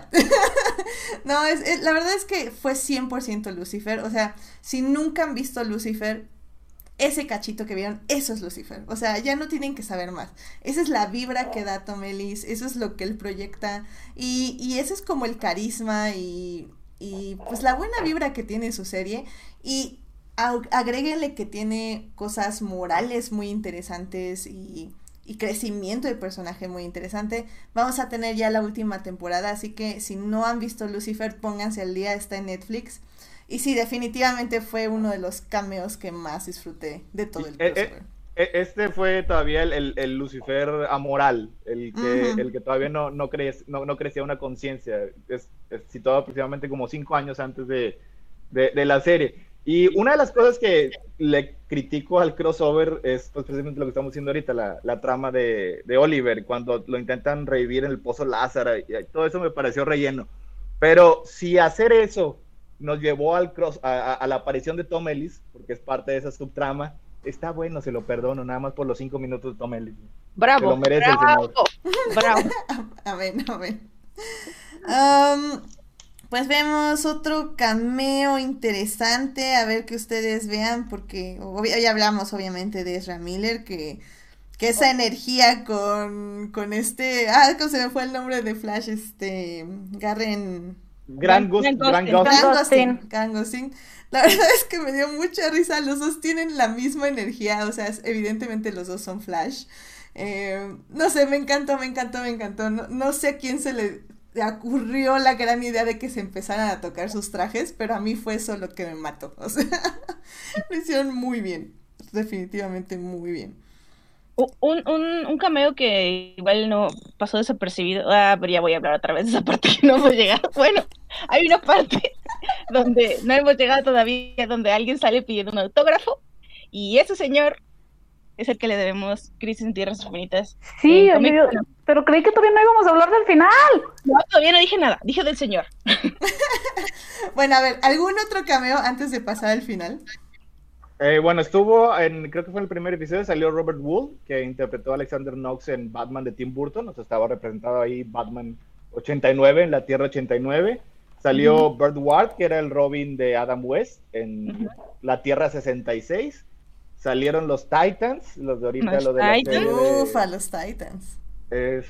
Este... Salió esta, la de la, la serie de Birds of Prey, la, La- que nada más duró como tres, no, ¿cuántos? Cinco episodios. Y la cortaron, sí, o sea, es- este, bueno, y eh, más importante pues fue John Wesley Shipp, eh, de hecho mur- falleció como Flash, el, el, Ah, sí. el Flash de, Eh, de a Tierra Borg 90. Ward ya, a Borg Ward ya se mencionó. Ya, Sí. ya, sí. Ah, ok. Nada más, un dato curioso, la villana de Batwoman salía en Sí, esa Prey como Si canario. soy yo, o también no sé si fue mi imaginación o también Will Wheaton hizo un cameo. Sí, Sí. estuvo Sí, en el Sí primer era, sí capítulo. era, ¿verdad? Con Sí un, con, un, con un cartel que no recuerdo qué decía y Supergirl lo, lo. El, noquea. o- el, fi- el final se acerca, The End Ah. is Nigh. Eso, eso- Ah, que Supergirl que lo una- salva, sí es cierto. Ah, lo sé. Es una, re- es una referencia a Watchmen, eso se me hace. Está curioso. Sí. Em, mm, Mm, Es que, o sea, la verdad es que tengo una lista así en Wikipedia, pero pues la verdad son nombres y pues para qué empiezo a decir nombres a lo loco, ¿no? Pero... Y, y- y bueno, también te- técnicamente, si lo quieren contar, es, también hay un, este, al final hay un cameo de Ryan Reynolds como Green Lantern. Ah, bueno. A ver, a ver, ok, ya. Bueno. Vamos es que ya nos al a final. Es que a mí no me dejaron hablar de eso. Ok, ya vamos al final. Entonces, a ver, déjenme. con- Creo que era esta la cortinilla. Así que va, una, dos, sí, vámonos al final. The Man! It's the war, the Kablam Man! You're just making sounds now. Muy bien. Entonces, termina las crisis. Oliver se sacrifica por segunda vez. Y. termina, digamos, el capítulo de Arrow, ¿no? El cuarto capítulo de Crisis. Ajá, el cuarto capítulo y llegamos al quinto capítulo que es el de Legends of Tomorrow, que básicamente es un epílogo, es un epílogo capítulo y despierta Supergirl y se da cuenta que está con Flash en el mismo planeta. Y esto es como un shock porque obviamente Supergirl era de otro planeta y era de otro, más bien de otro multiverso. Y se dan cuenta que los multiversos se han combinado y que ahora todos viven en la misma Tierra. Y esto es un shock para todos y es increíble porque Batwoman está cerca de Supergirl, y está cerca de Flash, y está cerca de todo. Y también está Black Lightning también ahí, oh my god, las posibilidades. Joyce. Y yo sí grité como en el plan. ¡Ah! Así, emoción. No, sí, la verdad, hasta creo que la luz se veía diferente en el planeta. Sentí como Sí. hasta más brilloso todo. Acuérdate lo que dijo esta. mm, Ah, se me acaba de ir su nombre. Genial. Hermana de Superior. Alex, Alex. Alex. Alex. Le dice en el primer crossover de, de Crisis en Tierra que dice, este planeta es más brilloso porque está como así, cruda o algo. Sí, cierto. Entonces, pues, ah, sí, claro, de ahí se trajeron la luz. Y este, este es mi momento favorito cuando pasa lo del lo autógrafo de, de Marv Wolfman y se dan cuenta que están en la misma tierra y yo, sí, llevo pidiendo esto desde que empezó la Robert, bueno, desde que existe Supergirl, que la pongan en la misma tierra que los demás. Y este, y so- y fui muy feliz porque la verdad, este, sí, o sea, justamente, justamente le da muchas más posibilidades a la Roverso. Bueno, y ya en, ya en la práctica, pues a, a mí no todo el multiverso. no, bueno, pero eh, esta parte que, de la que ya hablamos, esta parte, le, le- pues básicamente a mí como persona que no ve Flash desde hace muchas temporadas, es como, ah, mira, igual y a ver, veo, a ver si, si resulta algo que está conectado. Este, me, me- digamos que pone mi atención o revaloriza la- mi atención con el Arrowverso, ¿no? Pero eso sería una pregunta interesante. O sea, ¿qué tanto creen que ahora se conecten las series? O sea, sin contar un crossover, evidentemente. Mira, bueno, por ejemplo, digo, no he visto este nuevo capítulo de Supergirl, pero al menos en este nuevo de Batwoman sí hay así como un guiño. Eh, no sé si quieran spoilers. Adelante, eh, adelante. Sí, ok. em, Salió también. Ezra Miller. Sí, eh, Kate Kane decide ya salir como eh, decir que Batwoman es lesbiana y lo hace a través de la revista de Catco. Oh. Y la entrevista la hace Cara. ¿Qué? No, eh, eh, eso no se ve, pero supongo que Ah, Cara, Ah, tuvo algo que ver. Sí, Perdón, perdón, no el- episodio de Supergirl. No, no le des esperanzas a Edith, No, no por me favor, hagas eso, no me hagas No eso que puedo me dar muero. esperanzas. Soy Supergirl Cheaper, así que no le puedo dar esperanzas de lo otro. Pero eh, sí, digo, y hablar también de que algo que yo dije también muchas veces en el otro era podcast, que yo quería que tuviera consecuencias, ¿no? Con lo, y sí tiene, y, y, y bastantes. Este, no sabemos qué, hasta justamente después de Crisis solo se ha estrenado Batwoman y, y Supergirl, pero Sí. ya estamos viendo consecuencias y cosas que no están como, como estaban antes, y este personajes que ya no estaban regresan y, y historias Oye, Sí. yo tengo, ya pobre, pobre de John Deagle, o sea, primero tenía a su hija Sara, luego salió Flashpoint y era niño, ahora regresa y tiene otra vez a Sara. Pobrecito, déjenle a un bebé ya. No, pero tiene Está, está bien, pues ya fue, fue su final feliz, le habían, le habían quitado un hijo y le dieron una hija o al revés, la verdad nunca lo y seguí. la esposa y ahora, también la había perdido técnicamente, ¿no? y ahora tiene Sí. los dos, o sea, esa es como que la definición de final feliz. Rompieron, Sí. las, rompieron las cosas para bien. Sí, también, también Superman tiene ya dos hijos. También Sí. es- Ah, sí, el, el otro no sé Sí. de dónde salió. Sí, no, yo, yo tampoco, pero tiene dos hijos. Estoy cruzando los dedos para que sea Connor, pero no creo, pero ah, no sé. Porque, Eh, sí, Pero él ya lo tenemos en Titans. pues sí, pero también, bueno, pero es tenemos otro otro- multiverso. sí. No hemos hablado de esto. De hecho, de hecho, por alguna razón separaron las tierras en las que ocurre Titans y en la que ocurre Doom Patrol, o sea... Ajá. Y Patrol- bueno, que Doom vemos, Patrol- bueno, al final vemos que ¿Yo? es la tierra donde está Stargirl, que supongo que va a ser la Justice Society of America, está la de. Green, La- Green Lanterns, está la, ¿La de película? A ver, a ver, a ver. está la de La- So- ver, ¿qué. Joyce? No digo, una, una por una, ¿no? Esta va a ser la de los superhéroes de la Roverso, va a ser la, es la Tierra Prime, ¿no? La-. La dos Luego es la en de tierra, Stark, en tierra, la de Stargirl, que se ve este Stripe, se ve creo que no Wildcat, no me acuerdo Se quién más. ve este, Doctor Midnight, Me creo, se tocó ve mi, sí Hourman. es cierto. sí, esa Hourman es, también se ve. esa es la dos. Luego la nueve va a Eh, quedar como la de Titans. Sí, Sí. y luego 11 o 12 En- es la de un Es la Doce. de Green La- no, Ajá, 12 doce. creo que es la de Green Lantern. Sí, es la de no Green Lanterns. Sí, no me acuerdo cuál es la de Swamp Thing. La 19. Ok, y luego también se ve de un patrol Don ahí, se ven todos 21, bailando. y aquí, y aquí Se ven vi todos un- bailando y eso me encanta, o sea, porque así son ellos. es- Eso es de la serie, eso nada más toca- sacaron el clip.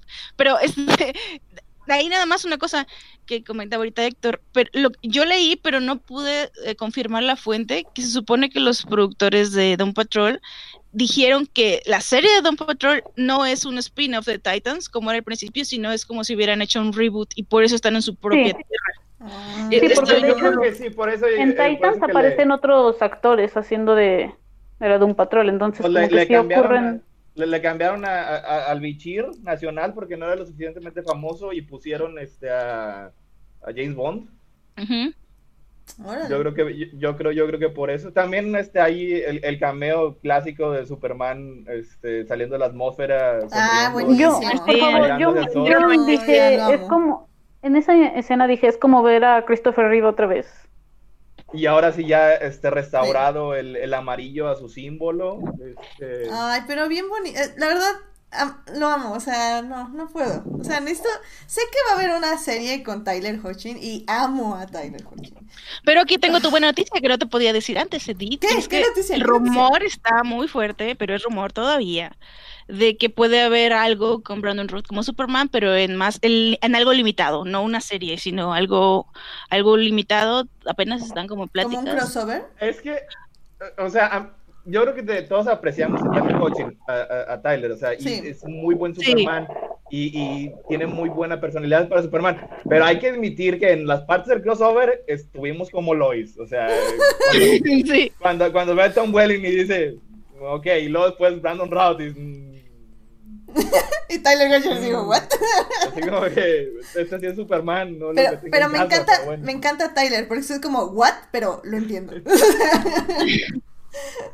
Que, que es otra cosa bien interesante, ¿no? Bueno, ya como yo como amante de todo lo de Superman y Supergirl, que me va- o sea, a mí sí me causa curiosidad cómo, el- qué, qué giro le van a dar a este Superman, ¿no? O sea, porque sí estaba, de hecho, hasta se me hacía bastante evidente cómo le estaban borrando. Una, porque pues es Supergirl la importante, y otra porque Ujú. había otro Superman que todo el mundo estaba fangirlando por el otro Superman, incluso su esposa, entonces sí se vio como un poco borrado y, y digo, ok, bueno, me gustaría ver cómo van a ocupar esto porque, bueno, voy a pensar positivo y voy a decir, ah, sí, creo que esto puede ser una buena oportunidad para plantear algún punto de partida para la serie, ¿no? Que viene.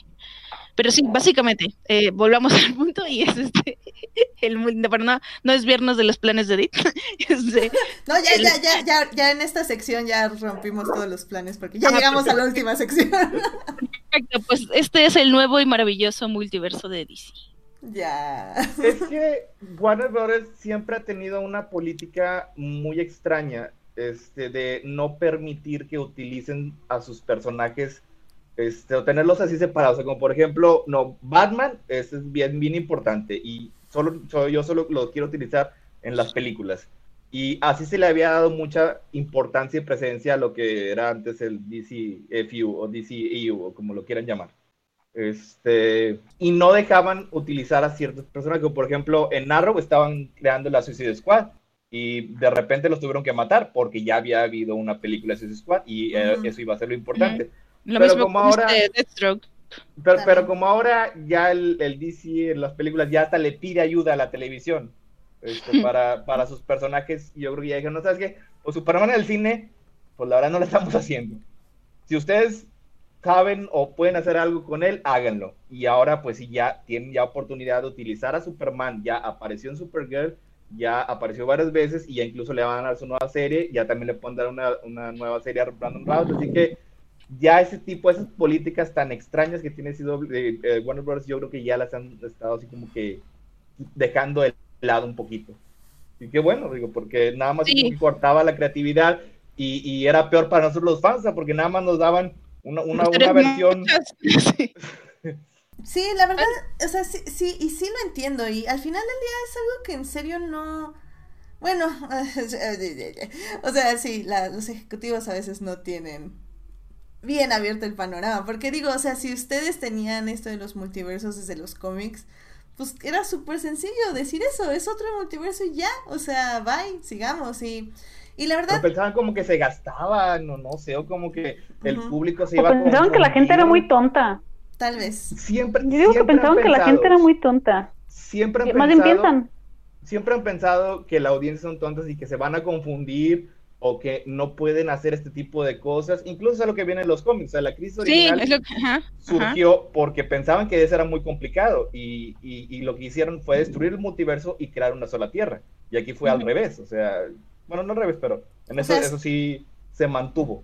No, la gente es inteligente, o sea, les pueden dar, les puedes dar mapaches que hablan, le puedes dar este mundos alternos, le puedes dar versiones futuras, todo eso. Y si es A Vivo. a la gente le va a gustar. Le puedes dar vivo y la gente, vivo loves you.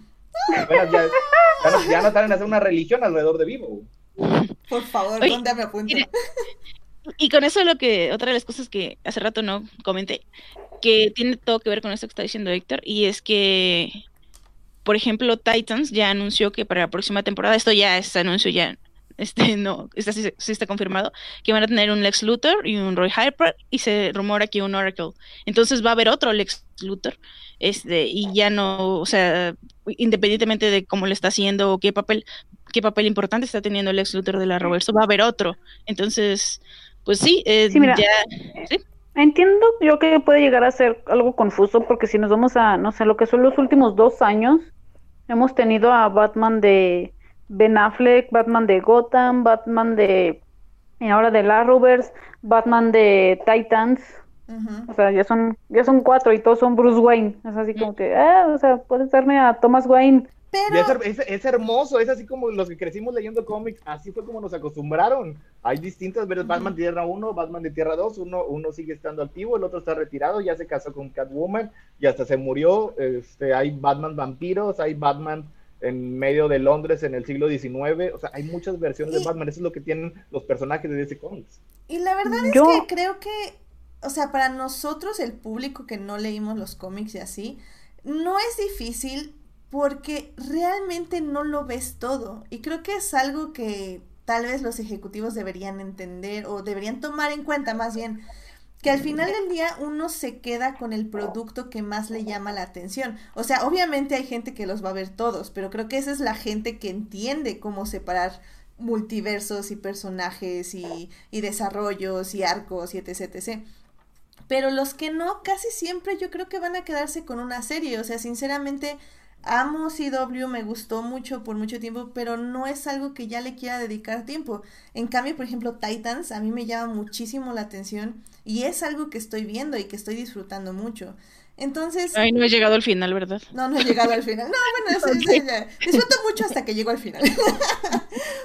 pero, pero bueno, al final del día creo que es también tener en cuenta eso, que puedes tener un multiverso y que cada universo va a ser para un tipo de público, no y no va a ser para todos, va a ser para cierta parte. Y eso es lo que tienen que entender y que eso es lo valioso de la idea de los multiversos. Sí, y, y luego está también esta parte de, bueno, ya, ya vamos a pasar a lo que viene.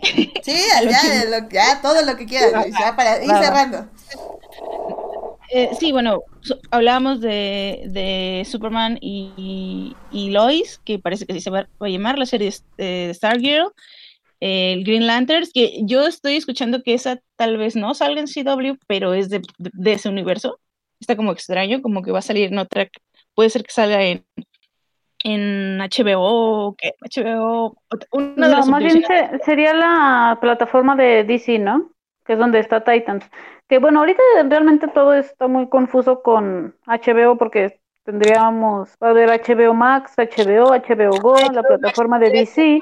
HBO Now, Sí, entonces va a estar muy confuso y sí tienen que hacer algo ya. Sí, bueno, es, esa sería Green Lanterns y Birds of Prey, que ya viene con, las con Arrow. fantabulosas aventuras. No, no, no, la otra. Ah, ah, la- la- De Arrow y Birds of Prey. Oh, Nadie se acuerda de Something. Green Arrow and the Canaries. ¿Something no Ah. la habían cancelado? Ah, Sí. en- después de un episodio.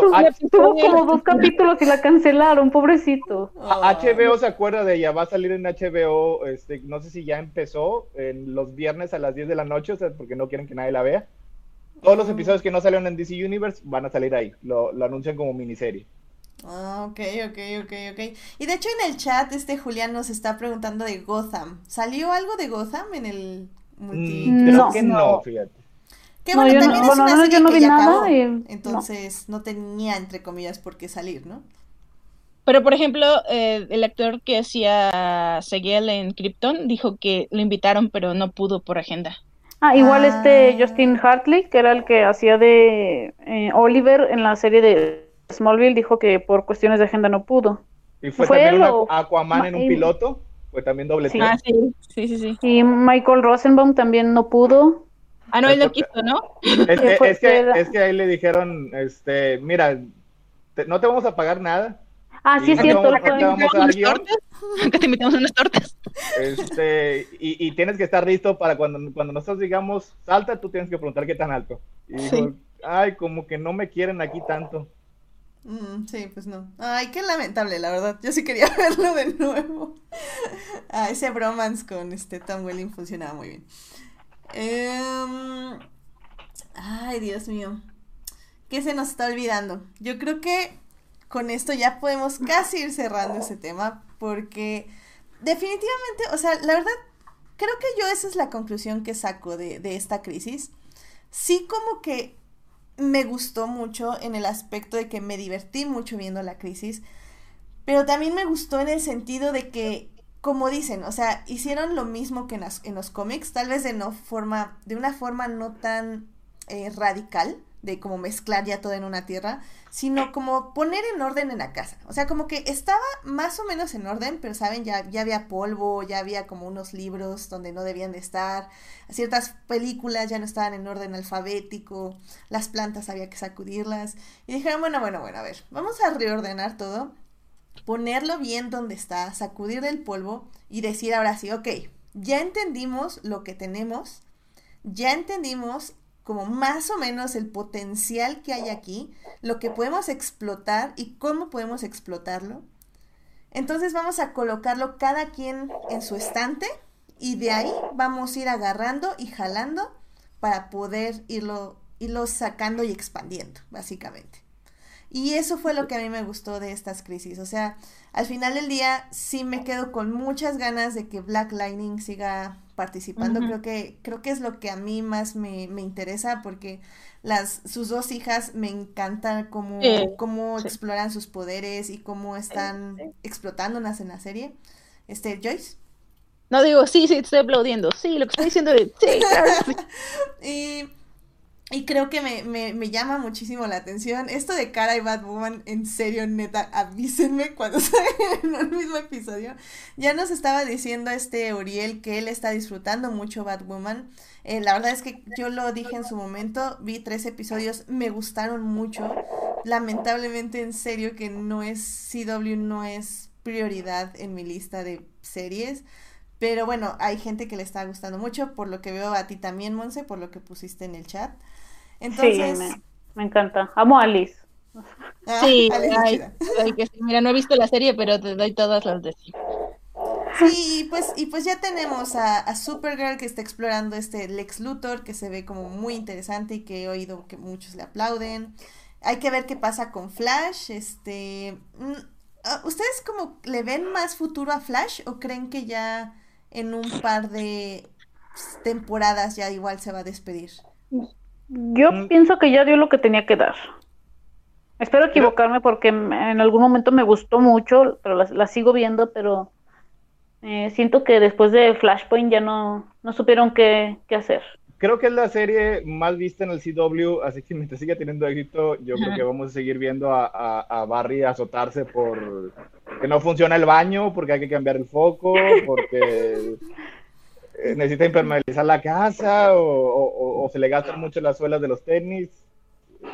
Eso, eso va para largo. Sí, porque, sí, no sé. eh. Y, y bueno, y, y este actor que hace como mil personajes va a seguir haciendo otros 40 mil personajes. Qué divertido, la verdad.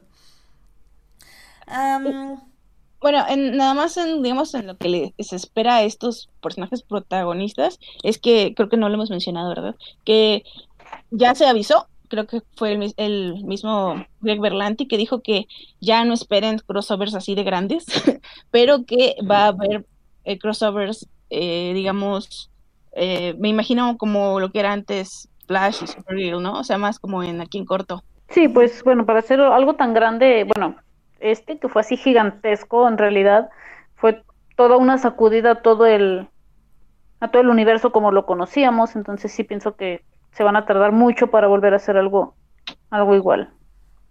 Sí, pero también de los, va- vamos, o sea, ya tampoco como Ellsworth o algo más como No. hacían antes, sino van a ser por el momento chicos. Sí, porque además, si recordamos, Sara le prometió a las leyendas que ya no iban a hacer crossovers. Qué Sí, es así como de, ah, y los demás, ah, no, las que les prometí que ya no íbamos a hacer crossovers. Los amo. Fíjate que, no, es un momento que también se me olvidó mencionar que me gustó mucho y tal vez este digan, ay, qué payasa, pero fue cuando eh, Oliver le dice a Barry, el famoso Ron Barry Ron, porque creo que desde el que se hizo, el que dijo Harrison Wells en el final de la primera temporada, que para mí fue épico, lo empezaron a desgastar mucho y lo usaban para todo, para cualquier cosa. Y después ya era hasta Ron Iris Ron, eh, Ron Nora Ron. Y entonces siento que este fue otra vez así como, Barry, tú, tú eres Flash. Nada más tú. Creo que, Entonces sí me gustó. A, a mí se me hace que siempre me funciona y, y la verdad siempre me pega. Desde la primera vez que, que lo dijeron, Ron, Barry, Ron, porque de periodos siempre lo hacen con emoción, con emotividad y, le ponen Sí, Todo- pero bueno, al menos detrás. yo sí sentí que de tanto que lo usaron, más bien a mí se me perdió la emoción hasta este. Es Porque que digo, o sea, ¿sabes si vuelvo a ver esa escena de temporada, final de la primera temporada, yo sigo llorando. O sea, me hace llorar cuando viaja al pasado. Y es que este fue un cambio de estafeta. O sea, se lo dijo literal con la emoción de yo ya me voy, sigue tú y, y sigue cargando este universo. Que no veo a Barry como líder, la verdad, pero sí lo veo como, como el conjunto, como el que va a juntar las voces y va a escuchar las voces de los demás. Más que Arrow que era como, yo, este Oliver Queen era como, yo digo que se hace esto y se hace así y luego ya ustedes le van aportando. O sea, creo que sí se puede crear, más que el que Flash lidere, va a ser un buen mediador de voces. Siento yo. Barry, Barry es el corazón. Ajá. O sea, es el, exacto. e- es el corazón del equipo. Como líder, de hecho, lo que me gustó mucho es que mantuvieron el, el papel de líder de, de White Canary. O sea, en- al, al- al final ya era, ella, ella era la que estaba así como que manejando la tropas de perdido, es, es la líder en el campo. Y del líder del equipo, porque eso no lo mencionábamos, sea, al final se crea la Liga de la Justicia. Sí. O sea, una Liga de la Justicia propia, como debe de ser, con sus sillitas, con sus símbolos. Ahí Eh, en yo un, hay un almacén medio pinchurriento, pero ahí va. Eh, y eh, con. Glick y con, con- con la, la música de los super amigos y con todas esas cosas bonitas que Sí, nos gustan. Este, yo creo que hay como papel de, de líder inspirador le va a tocar a Supergirl. Ella la que estaba en el centro del, cuar- de- del cuadro, ella era la que estaba a la mitad de todos. Este, y así como que cada quien este, lleva un papel determinado en, en el grupo y eso, eso me hace, se me hace que está- les puede funcionar muy bien. Muy bien, pues ya para terminar el programa, este, creo que como conclusión funciona muy bien esto, pero no sé si alguien quiera decir algo más. Eh, bueno, Yo- complementar. Eh, Paz, Bueno, pido complementar que justo por eso creo que tiene futuro, o bueno, que le están tirando un futuro, porque digo, ay, no puede ser que este sea el Salón de la Justicia, la tienen que barrer, lo tienen que terapear, le tienen que poner otra, otra manita de pintura, conseguirle comida al chango, este, todo. Entonces, este, sí, ahí, ahí le están tirando, yo pienso, que a un, un futuro, ¿no? A tener, a algún día presentarnos ya el Salón de la Justicia bonito, sí, quiero pensar. yo también, yo también, sí, también se, se vio muy, este, hecho rápido. pero, pero estaba bien, estaba bien. Al menos las sillas se veían cómodas. Sí, Doc- Doctor Who me enseñó a utilizar mi imaginación. No, pero Doctor Who te muestra dónde tienes que usar la imaginación. pero bueno. Ah, Monse, ¿ibas a tú a decir algo? Sí, eh, yo que hay que realmente apreciar lo que hizo CW porque fue algo muy, muy ambicioso. Y pareciera que muchos, eh, sobre todo en la primera parte sí fue así como que lo tomábamos más como de, ah, pues otro crossover, pero lo que hicieron es de, de respetarse porque es algo que estuvieron haciendo por años, juntan eh, cinco series con tantísimos personajes, con un muy bajo presupuesto, entonces, y como dije, si yo decido dejar de verlo aquí, para mí es un buen cierre, ¿no? Por el final que vimos, incluso desde la última toma que los vimos a todos ahí sentados, Eh, dije, para mí es un buen final, pero también luce un, un futuro prometedor. Y, y nada más quisiera, bueno, sería pregunta lo mío. Justo con esto que está diciendo Monse, me, me parece perfecto. Eh, yo sí le he tirado durante los últimos años de mi vida bastante tierra a, CW. Eh, les quedó excelente, les agradezco, pero mi pregunta es, ¿será porque, o sea, bueno, es algo que yo pienso, pero están de acuerdo? A mí esto no tiene tufillo CW, porque CW es muchas otras cosas más, ¿no? Y esto sí, para mí es DC. O sea, no sé si me explico. El Arrowverso ya está, siento yo, como que construyendo su- sus propias reglas, fuera de lo que luego jugadas o cosas que siento que la cadena en sí las conozco. Y esto ya me suena algo más, justamente algo más cohesivo, parte de un, de un multiverso propio. Mm, A, a mí me parece que lograron algo que, que, que- que se veía muy difícil. O sea, la- lograron adaptar de una manera casi perfecta lo que es eh, leer un cómic de superhéroes. Sí. O sea, la continuidad, eh, la- las incoherencias, la expansión, o sea, todo eso está presente. Y pues ya realmente no hay, no hay que preocuparnos de que si esta versión o esta otra versión es parte del multiverso. O sea, todo es del multiverso. Aunque no haya salido Gotham, Gotham es parte del multiverso. Aunque Sí. no haya salido, eh, no sé, creo que salió Krypton. casi todo algún. ¿Eh? Krypton. Krypton. A- aunque no haya salido Krypton, también es parte del multiverso. O sea, todo, todo lo engloba. Joker, con su gusto por meterse en los electrodomésticos, también es parte del multiverso. O sea, todo está ahí. Sí. Él, él más- no, tengo entendido que él es parte de una sociedad, pero no, no, no sabría, no, no sé. Es la sociedad es parte del multiverso. También.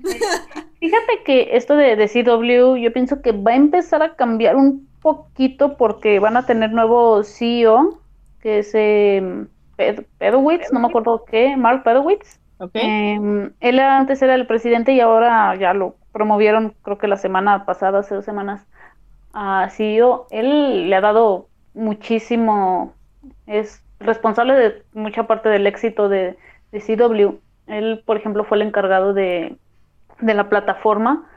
De antes, no sé, si yo me atrasaba tres capítulos con Supergirl y no tenía manera de verlos, ahora puedo ir a la plataforma de, CW y verlos ahí. Él fue el encargado de, de eso. Y eso de los universos creo que también lo van a empezar a explorar más con, con Riverdale, porque pueden en el futuro hacer crossovers con algunas otras series, con lo que es Nancy Drew, con Sabrina y con la nueva, no me acuerdo cómo se llama, la nueva serie de Lucy Hale. Mm, esa es Kate Kane. Katy Kane. Kate Kane. Katy Kane. Entonces sí pienso que CW tiene un cambio, a lo mejor no se va a notar mucho, pero sí, además de que además de que ya va a terminar la mejor serie de, de CW, que sabemos que es Los 100. Nom, La- nom. Ah, lo siento, tengo que hablar de lo siento. Bueno, ya. Este. Yo tampoco he superado esa muerte, Joyce, pero hay que aceptar que es una serie bien hecha. Bueno, la- de- bueno men- menos, menos peor. Ñom, ñom, ñom. Este, bueno, a ver, este, pues yo creo que con eso cerramos. Nada más que vamos a despedir antes a Héctor porque se me olvidó que tengo otra sección. Entonces, este, Héctor, eh, muchísimas gracias por acompañarnos. Este, muchas gracias por venir y por darnos tu punto de vista de, de las crisis en las tierras infinitas. Muchas gracias a ti este, por invitarme. Ya sabes que aquí estoy disponible para cuando necesites o para cuando me quieran autoinvitar. Pues si Montes se invita, autoinvita, porque yo no. Pues Pues es, está, es- pues, es lo que yo digo, la verdad es que Mons es la única que se autoinvita. pues, si no, pues ya también para que no se sienta sola, yo también me, me autoinvito. Este, un gustazo, Joyce y Monse, por este, haber compartido este podcast. Nunca había estado con ellas, espero que se repita pronto. Ah, un placer. Un placer. Qué, qué gusto. Y este, pues también de, aquí públicamente les extiendo la invitación a Crónicas del Multiverso. Cuando quieran este, desvelarse, también se pueden autoinvitar cuando quieran. Muy bien, y ahí es donde te podemos encontrar, ¿verdad? Ahí es donde me pueden encontrar cada jueves a la medianoche. Ahí nos ponemos a discutir tres o cuatro horas con toda la pandilla. Perfecto. Muchas Uh. gracias, Héctor, por venir. Ok, muchas gracias por invitarme. Este, nos estamos viendo y como quiera las acabo de escuchar en el camino. Muy bien, muchas gracias. Nos Bye. vemos. Bye. Cuídate, bye bye. Igualmente, bye. Pero bueno, pues yo creo que en, en sí ya esa es nuestra última eh, cosa de crisis, al menos de que quieran decir algo más. Que se hayan quedado con Mm, algo. De mi, De mi parte creo que es todo. Vean Legends of Tomorrow. Vean Legends of Tomorrow. Sí. Y, y- y en serio, avísenme cuando Batwoman vaya con Supergirl o Yo, yo, yo te aviso. Por favor, avísenme. Digo, sé que Tumblr me va a avisar, pero avísenme. Because reasons. Este, muy bien. Em, bueno, pues vamos a la sección rápidamente de estrenos de la semana. I love movies. Gosh, I love movies. Muy bien, pues nada más aquí para recordarles qué hay en cartelera comercial para que ustedes vayan esta semana y el fin de semana a lo hermoso que es el cine o a sus torrents de preferencia si viven en provincia, ¿verdad, Monse? Este, Ah, bueno, pues para recordarles que sigue en cartelera Parasite, eh, la verdad es que le ha ido muy bien en México. Entonces vayan a verla. eh, ganadora ya ahorita de los Saga Awards. Así que pues ya se está llevando todo. Veamos qué tanto se gana en el Oscar. Ya lo hablaremos dentro de eh, casi tres semanas, ¿no? Sí, tres semanas. sí, tres semanas. Ya, ya lo estaremos discutiendo en su momento. Eh, como bien estábamos hablando al inicio, se estrenó en 1917. Váyanla a ver en IMAX, por favor, si tienen IMAX cerca. Si no, traten de que sea en la pantalla más grande que O, puedan. no, o, o en una pantalla simplemente muy grande. Muy, muy, muy grande. y, y porque sí, o sea, como digo, tal vez no es la película del año, pero definitivamente va a estar en su top 10 eh, visualmente. Eh, creo que es, es una... es una... Se los van a poner en las escuelas de fotografía, básicamente, para que vean cómo se usa un dolly y un steadicam y, y se cuentan una historia en un plano secuencia. Em, esas son las dos películas que están ahorita. Eh, la verdad es que me dio un poco de tristeza ver que la película de Tom Hanks, la de, ah, ¿cómo se llama? Este, A Beautiful Day in the Neighborhood, A que aquí no se estrenó obviamente porque rancho. No, y deja eso, solo está en salas VIP. Así que si quieren gastar un dinerito eh, para ir a ver en VIP, pues adelante. La verdad es que, pues es que uno no puede andar haciendo esas cosas. Este, eh, y también pasó lo mismo con Judy. Y yo creo que se va a quedar igual en puro cine VIP. Entonces, son dos películas que no he visto, pero al menos he visto, eh, han sido pues relativamente recomendadas. Oh, Y... Yo les paso los links. Y Monse nos pasa los links. También por eso ya no quise ir a verlas. Pero solo están, digo, hablando, porque aquí no, no compartimos piratería, pero la analizamos. Este, están en calidad DVD, ¿no? Ahorita, o sea, en screener. Sí. Ah, ok. No, espérense al HD. Digo, si se quieren esperar. Pero bueno, em, yo les iba a decir que este fin de semana se van a estrenar dos películas muy importantes y que una de ellas he esperado con muchas ansias.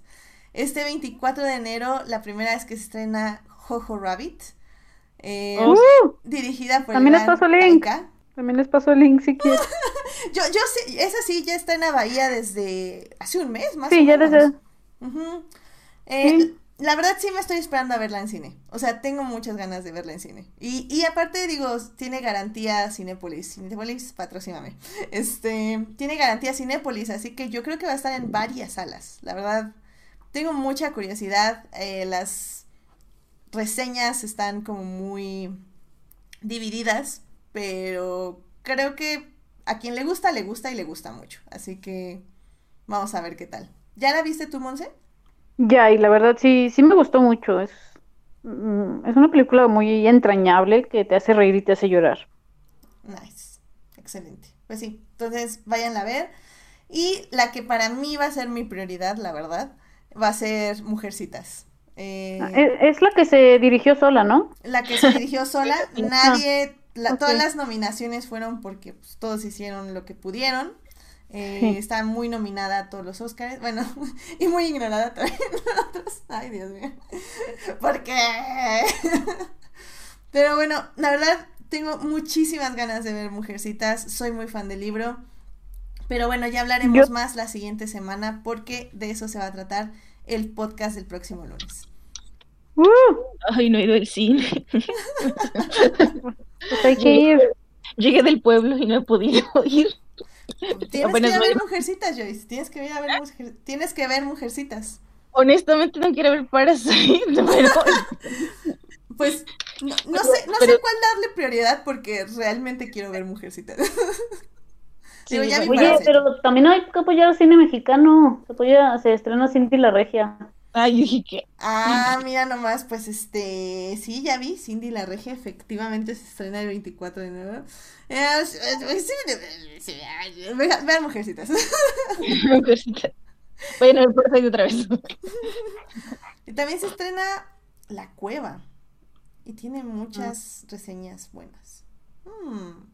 Como ven, este es, estos son los meses del Oscar, así que definitivamente va a haber muchos estrenos. Así que pónganse al día porque si no se les juntan los estrenos y como Joyce van a tener que estar decidiendo si ver la mejor película del año o la mejor película del año. Así que... O sea, tú no sabes que, que yo desde hace una semana yo ya me veía, yo ya como asimilé a mediados de febrero estar viendo en un torrent, así como todo lo que salió ahorita, ¿no? No creas. Sí, digo, a ver, eso es lo que pasa, digo, para ponerte el día antes de los Óscares, siempre, siempre aplica bájate todos los torrents y enciérrate dos días en tu casa. Pero bueno, pues esos son los estrenos de la semana, así que por donde sea, pero vean cine. Y- Bueno, y también, bueno, rápido un anuncio de televisión. Va, adelante, se adelante. estrena la parte 3 de eh, El mundo oculto de Sabrina, el 24. Oh my god, no sabía yo eso. Sí. Y bueno, eh, esto es hasta la siguiente semana, pero es de una de las, para mí, mejores series que ha habido en, de la última década, que es el final de Bojack Horseman, que se estrena el 31. Yo pensé que estabas hablando de Sabrina. Dije, ¿qué? No, no, no, no. No, Bojack que es, o sea, es una maravilla de serie para quienes la vean. La parte final se estrena el 31 de enero y va a ser muy triste. Oh. Al igual que The Good Place, ese mismo día. Ok. Y, y, y solo para recordarte, Edith, porque me siento culpable, pero dijiste exactamente lo mismo cuando se estrenó la segunda temporada de Sabrina que nadie te avisó, y creo que es porque nadie la vemos de los que siguen. o. No, pero ya, ya me avisaron, eso, eso está bien. Lo voy a apuntar en mi super agenda para que no se me olvide. Eh, porque ya también, como ya estrenaron Titans, eh, la verdad ya me dio, me estaba dando flojera bajar los últimos episodios, pero ya que está en Netflix, ya la puedo ver directo en mi iPad. Entonces, qué emoción. y me voy a poner al día antes de que salga Sabrina, definitivamente. Y por si sus agendas no estaban lo suficientemente apretadas, Estudios Ghibli tiene una gran noticia para nosotros. Oh my god, sí. Que se estrena todo su catálogo. Eh, al menos creo que son como seis por mes, si no vi mal. O sea, va a haber, eh, si quieren en la página les pongo exactamente qué estrenos van a hacerse cada semana, según yo. Eh, y sí, pues básicamente si quieren ver algo como BoJack Horseman y deprimirse y así, y luego quitarse la depresión, va a haber ya películas de Ghibli en Netflix. Así que... O, pues, o sumirse en el hoyo con la de las mariposas, que nunca me acuerdo cómo se llama. a pero la de las luciérnagas. Ándale, exacto. A la friega, sí, no, tuve una mala experiencia en un maratón de cine de terror con, según nosotros, una película que habíamos elegido para ser más felices y ¡boom! No, todo mal. Gran película, todo mal. en, el- en, en los feels. Sí. Pero bueno. Pues muy bien, pues yo creo que con esto llegamos al final de este programa. Pues primero que nada quiero agradecerles muchísimo por venir. Joyce Monse, muchas gracias por venir a Adictia Visual. Y pues ya saben, este es su espacio. Eh, gracias por acompañarme. Gracias, Edith. Felicidades por No, no, no. Gracias por la aceptar la autoinvitación. ya saben, cuando gusten, cuando gusten. Sí. Oye, y gracias muchísimas- porque casi hablamos por dos horas de, de esto que nos gusta mucho. Ya sé. Eh, y gracias por medio atenerse al, a la estructura. Solo por esta vez, ¿eh? porque es la primera. Pues váyanse acostumbrando, sobre todo si te vas a autoinvitar. Voy, voy a intentarlo a ver qué pasa. Pero bueno, este, Monse, ¿dónde te puede encontrar nuestro público? A mí me pueden leer en Twitter como arroba Montse Bernal G, donde realmente hablo de básicamente todo menos de política.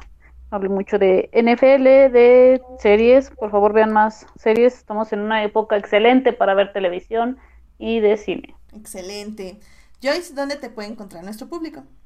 A mí me pueden encontrar en Twitter en arroba bbjoy3, es mi cuenta personal, o si quieren fangirle de mucho de lo que hablamos hoy, está mi cuenta de la mesita de noche, aunque es arroba la mesita de noche 3, porque Twitter se echó para atrás para, para deshabilitar cuentas que no se han usado. no puedo cambiar mi username, entonces algún día amigos, algún día. La mesita de noche. Ahí, ahí estoy. algún día, Joyce, esperemos que algún día. Ay, muy bien, muy bien. Y pues a mí me pueden encontrar en HT Idea, donde ya saben, estoy hablando básicamente de Star Wars y de ninguna otra cosa hasta pronto aviso, porque todavía seguimos procesando muchas cosas. Muchas cosas.